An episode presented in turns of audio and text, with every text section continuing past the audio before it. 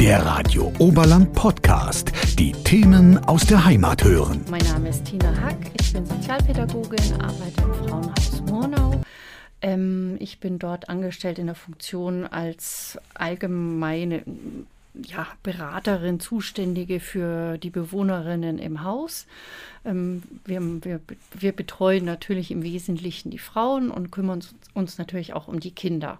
Wobei für die Kinder haben wir extra auch nochmal ähm, zwei Erzieherinnen im Haus, die also wirklich dann ganz speziell auf die Bedürfnisse der Kinder gucken. Und also neben der Begleitung und Betreuung der Frauen gehört das dann eben auch zu meinen Aufgaben, dass ich mich um die Ehrenamtlichen kümmere, die einfach einen großen Teil unserer Arbeit auch mittragen.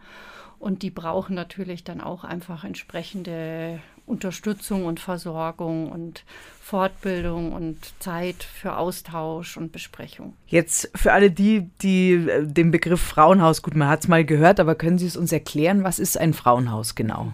Also das Frauenhaus ist ein Ort, an dem Frauen, die in Gewaltbeziehungen leben, ähm, ähm, in einem sicheren Umfeld leben können. Also wenn sie es tatsächlich schaffen, sich ähm, von zu Hause zu lösen, von diesem gewalttätigen Partner zu lösen, dann bietet das Frauenhaus also einen ersten Unterschlupf und eine erste Sicherheit. Also dieser Sicherheitsaspekt ist bei uns im Haus, also er steht erstmal an Nummer eins. Deswegen ist zum Beispiel auch die Adresse nicht bekannt. Also ich werde die jetzt auch heute nicht bekannt geben. Und ähm, wir tun auch ganz viel ähm, wirklich so zur, zur Absicherung im Haus von Alarmanlage und so weiter und so weiter. Die Postadresse wird nicht weitergegeben, die Telefonnummer, also es gibt zwar eine Telefonnummer, wo man immer anrufen kann, aber ähm, auch die, wenn die Frauen raustelefonieren, gibt es auch nochmal eine Telefonnummer, die unterdrückt ist. Und also da legen wir großen Wert drauf. Auch zur Not holen wir uns die Polizei ins Boot. Also wenn es tatsächlich äh, ansteht, dass der Mann vielleicht doch rauskriegt, wo die Frau ist dann holen wir uns auch die Hilfe von der Polizei. Wenn ich jetzt Kinder habe als, als Frau, kann ich die jederzeit mhm. mit zu Ihnen nehmen? Jein. Also Sie können natürlich, müssen, sollen, dürfen die Kinder auf jeden Fall mitnehmen. Oft sind die Kinder ja mit von der Gewalt betroffen. Ähm, es gibt natürlich ein bisschen Einschränkungen und zwar vor allem bei Jungs. Also wenn die so anfangen in die Pubertät zu kommen, so 12, 13, ist in unserem Frauenhaus äh, in Murnau dann auch wirklich da eine, eine, ein Aufnahmestopp. Es gibt Frauenhäuser in Bayern, die ins, äh, inzwischen spezielle Konzepte haben, die dann auch eben größere Jungs mit aufnehmen können. Und dazu braucht es einfach auch abgetrennte Wohnbereiche also muss ich ja nur mal ganz praktisch vorstellen, im Murnauer Frauenhaus teilen sich die Frauen das Bad und die Küche. Und wenn dann so ein ein 14-jähriger Jüngling dann im Bad steht, wo einfach auch eine Frau ist, die, die einfach traumatische Erfahrungen gemacht hat. Das passt einfach nicht zusammen. Also deswegen können wir in Murnau keine Teenage-Jungs mit aufnehmen. Okay. Wie läuft es ab, wenn sich bei Ihnen eine Frau meldet? Also in der Regel läuft es so ab, dass die Frauen vorab mit uns telefonisch Kontakt aufnehmen. Entweder sie machen es selber oder sie werden unterstützt von Angehörigen oder Freunden und manchmal sind dann auch andere Beratungsstellen mit im Boot. Also ähm, zum Beispiel äh, das Jugendamt sieht, dass das Kind in einer Gewaltbeziehung lebt und unterstützt die Frau dann dabei, auch mit uns Kontakt aufzunehmen oder Frauenberatungsstellen, manchmal auch Ärzte. Also das ist sehr individuell. Und eigentlich in den letzten Jahren scheint es so gewesen zu sein, dass bevor eine Frau tatsächlich aufgenommen wird, viele Beratungsgespräche vorab laufen, um abzuklären, schafft es die Frau tatsächlich zu gehen. Das ist ja ein riesiger Schritt, sich dafür zu entscheiden. Oder gibt es andere Möglichkeiten, der Frau zu helfen? Also die rechtliche Seite ist in Deutschland mittlerweile so, dass die Frauen auch Gewaltschutz beantragen können. Also dass eigentlich nicht das Opfer gehen muss, die mhm. Frau nicht gehen muss aus, aus dem gewohnten Umfeld, sondern der Mann das Haus zu verlassen hat. Aber das ist sehr langwierig und kompliziert und da braucht es auch wirklich viel Mut von den Frauen und auch ein stabiles Umfeld, die die Frauen unterstützen, dass sie das auch wagen, das in Anspruch zu nehmen. Und auch juristisch ist es nicht immer so einfach, das dann tatsächlich durchzusetzen. Mhm. Wie ist es bei Ihnen aktuell die Lage in Murnau? Wie viele Frauen werden aktuell betreut? Aktuell haben wir drei Frauen im Haus und ein Kind. Okay, und wie alt sind die so im Schnitt? Kann man das sagen? Also wir nehmen, also ich will da jetzt im Speziellen zu den aktuellen Bewohnerinnen will ich und kann ich jetzt gerade nichts sagen, aber wir haben wirklich Frauen von 18 bis 60. Okay. Jedes Alter. Krass. Ja. Sie, Sie bieten äh, zusätzlich ja auch Telefonberatung Mhm. an. Ähm, Wie läuft es genau? Also es gibt äh, unsere Telefonnummer, die kann ich gern auch nochmal sagen. Da kann man immer und jederzeit anrufen. Also das ist die Garmischer, äh, die, die Murnauer Nummer 08841 5711. Zu den üblichen Büroöffnungszeiten gehen wir, also die hauptamtlichen Mitarbeiterinnen, dann ans Telefon und nehmen die An Anrufe entgegen. Und sobald wir das Haus verlassen, also unsere Arbeitszeit endet, wird dann ähm, das Telefon umgeschaltet auf eine sogenannte Rufbereitschaft und da kommen dann eben unsere ehrenamtlichen Frauen, Mitarbeiterinnen ins Spiel. Ähm, die nehmen dann diese Telefonate in Anspruch, also entgegen. Das heißt, wir sind also wirklich 24-7 immer erreichbar. Okay, und was ist bei diesen Telefongesprächen Thema Nummer eins? Auch Gewalt oder? Alles.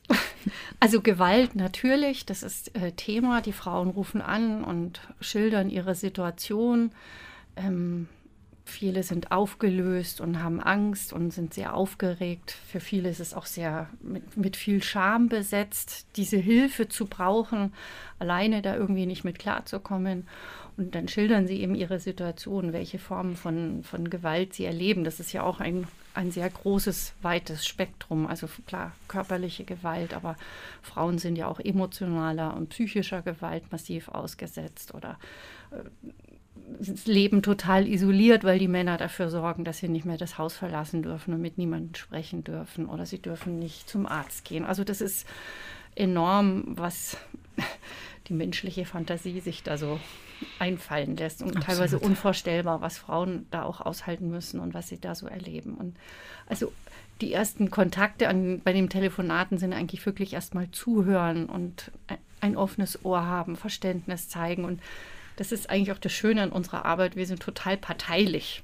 Also wir dürfen sagen, ich bin nur für, für diese Frau, also ich bin nur für dich da. Und was der Mann will, wie dem, wie es dem geht, ist für uns erstmal völlig nebensächlich. Also Mhm. es ist ja oft in den Köpfen der Leute so, die, die Frauen provozieren das oder sie sind selber schuld oder so. Also das klammern wir total aus. Das spielt erstmal gar keine Rolle. Es geht wirklich darum, ihnen zu signalisieren, wir sind da, wir helfen dir und wir stehen zu dir und du hast alles Recht der Welt, in einem Umfeld zu leben und mit deinen Kindern zu sein, ohne dass du Angst haben musst, dass du geschlagen wirst oder dass dir Gewalt angetan wird. Jetzt haben Sie gesagt, dass eben diese Telefonberatung äh, auch viel von Ehrenamtlichen Mhm. betreut wird. Wie seid ihr da aktuell aufgestellt? Also wir haben aktuell, ähm, würde ich sagen, ja 13 Ehrenamtliche, die sich ähm, mit so einem Plan dann diese Rufbereitschaften am Abend und an den Wochenenden und den Feiertagen äh, teilen. Und dann haben wir noch vier Frauen, die so als Springerinnen oder für so Einsätze wie zum Beispiel die Begleitung zu einem Gerichtstermin oder so zur Verfügung stehen. Es sind ein bisschen weniger geworden. Also wir hatten vor Corona 18 aktive. Das hatte, ja, hat mehrere Gründe, warum es weniger geworden sind. Teilweise haben die Frauen aus, aufgehört aus Altersgründen und dann war es halt auch mit während Corona einfach schwer. Also mit den Frauen auch im guten Kontakt zu bleiben. Also es gehört zu der Arbeit mit, also unserer Arbeit mit den Ehrenamtlichen halt auch dazu, dass wir uns äh, einmal im Quartal treffen, einfach, dass die Frauen sich sehen, dass sie sich austauschen, von ihren Erlebnissen, von ihren Telefonaten berichten. Und es gibt von uns dann auch immer wieder ähm, theoretische Inputs zu bestimmten Themen oder wir gehen auch immer wieder durch, was ist zu tun, wenn es tatsächlich mal eine Notaufnahme gibt. Also auch das dürfen die Ehrenamtlichen machen. Und das muss man halt dann auch immer wieder mal üben und durchgehen. Und ja, und einfach, dass man sich sieht und trifft. Und deswegen sind uns leider einfach, sind einfach ein paar gegangen, auch aus nachvollziehbaren Gründen. Und wir, jetzt wo auch Corona vorbei ist, also versuchen wir einfach auch wieder neue Frauen anzuwerben und für dieses Ehrenamt zu interessieren und zu begeistern und mit zu uns ins Boot zu holen. Wie kann ich mir das vorstellen? Also wie, wie könnten Sie jetzt jemanden davon überzeugen, da äh, sich ehrenamtlich äh, zu beschäftigen? Was muss ich tun? Was brauche ich für Voraussetzungen? Also ich meine erstmal grundsätzlich Ehrenamt ist ja in aller Munde. Ne? Also das ist ja durchaus was unsere Gesellschaft auch mitträgt und ausmacht, dass die, die Einzelpersonen, Privatmenschen sich verantwortlich fühlen für die Gemeinschaft und für die Gesellschaft und sagen, mir geht's gut, ich habe keine Probleme und ich habe Zeit und ich habe Ressourcen und ich will mich da gerne einbringen. Und wenn ich das tue, dann kriege ich ja als Ehrenamtlicher auch was zurück. Also ich, ich habe ein gutes Gefühl, weil ich was Gutes getan habe. Und ähm, jetzt auch speziell auf die Arbeit da im, Frauenhaus, das ist auch, das ist sehr menschlich. Also man, man, man, man kriegt natürlich viel mit von, von den Frauen, denen es nicht gut geht. Und es entstehen dann auch Beziehungen und Verbindungen, wo man merkt, ja, ich konnte was leisten, ich konnte was tun. Einfach, und wenn ich einfach nur da bin und für eine Frau am Wochenende den Telefonhörer abhebe und die Frau weiß, ich kann da immer anrufen. Also wie gesagt, 24 Stunden hebt bei uns am anderen Ende des Telefons jemand ab und ist da. Mhm. Also die Ehrenamtlichen nehmen teilweise ihr Handy mit ins Bett, damit sie es halt nachts hören. Ne? Und Toll. die gehen dann auch dran. Okay. Und mitbringen muss man natürlich da eine gewisse Robustheit und Stabilität. Also das muss man auch aushalten, die Geschichten, die man da hört und die man da erlebt. Das ist natürlich nicht leicht. Aber da versuchen ja auch wir jetzt als, als Fachkräfte unsere Ehrenamtlichen zu unterstützen und zu begleiten. Also wir lassen die da jetzt nicht alleine. Und auch das ist auch ein schöner Aspekt äh, in dieser Gruppe der Ehrenamtlichen, dass die auch sich sehr gut kennen teilweise schon. Die machen das ja schon jahrelang. Man sieht sich immer wieder. Also es gab zum Beispiel jetzt vor Weihnachten unser Jahresessen und das fand ich schon schön. Das ist wirklich so eine eingeschworene Truppe, die dann da so Frauenpower-mäßig sitzt und es geht nicht. Es, es kann nicht sein, dass in unserem Land Frauen Angst vor Gewalt haben müssen. Und wenn es das gibt, dann müssen wir was dagegen unternehmen da können wir was tun. Und es kann jede. Also jede Frau, die bei uns ist, die meisten sind über 50, also die haben alle Lebenserfahrungen, die sie mitbringen. Und ich sage auch, jeder, der einen gesunden Menschen verstanden hat und, und sich auch auf sein Bauchgefühl verlassen kann, der kann das auch machen. Also man ist einfach Mensch am anderen Ende des Telefons. Und die Ehrenamtlichen müssen ja keine sozialpädagogische Arbeit leisten und die Frauen beraten in sozialrechtlichen Angelegenheiten oder therapeutisch arbeiten, um Gottes Willen. Das ist ja dann unsere Aufgabe. Dafür werden wir bezahlt. Mhm. Aber dass eben, wie gesagt, einfach jemand abhebt und sagt, Frauenhaus Murnau, was Einf kann ich tun? Einfach mal zuhört. Ja, genau. zuhört und im besten Fall oder im schlimmsten Fall dann auch es ermöglicht, dass ein Einzug am Wochenende oder am, am, am Abend dann möglich ist. Mhm. Von meiner Seite wäre es das äh, gewesen. Gibt es noch was, was Sie gerne loswerden wollen würden? Ja, also Telefonnummer habe ich ja schon gesagt. Einfach anrufen, wer Interesse hat an, an der Mitarbeit. Also auch einfach erstmal ein völlig unverfängliches Informationsgespräch. Also wenn jetzt jemand anruft oder eine Frau anruft und sagt, ich hätte da Interesse, ich würde gern bei Ihnen mithelfen, dann muss man jetzt nicht Angst haben, dass man dann damit gleich mit Haut und Haaren gefressen wird. Wir, können da, wir nehmen uns die Zeit, es ist uns auch wichtig, dass die Ehrenamtlichen dann auch wissen, auf was sie sich einlassen. Beratungsgespräch, wir lernen uns kennen, dann zeigen wir den Frauen das Haus und dann kann man sich entscheiden, das mache ich oder das mache ich nicht oder auch gerne per E-Mail mit uns Kontakt aufnehmen. Die E-Mail-Adresse findet man auf der Homepage vom Sozialdienst katholischer Frauen. Also es ist eigentlich ganz einfach an uns heranzukommen.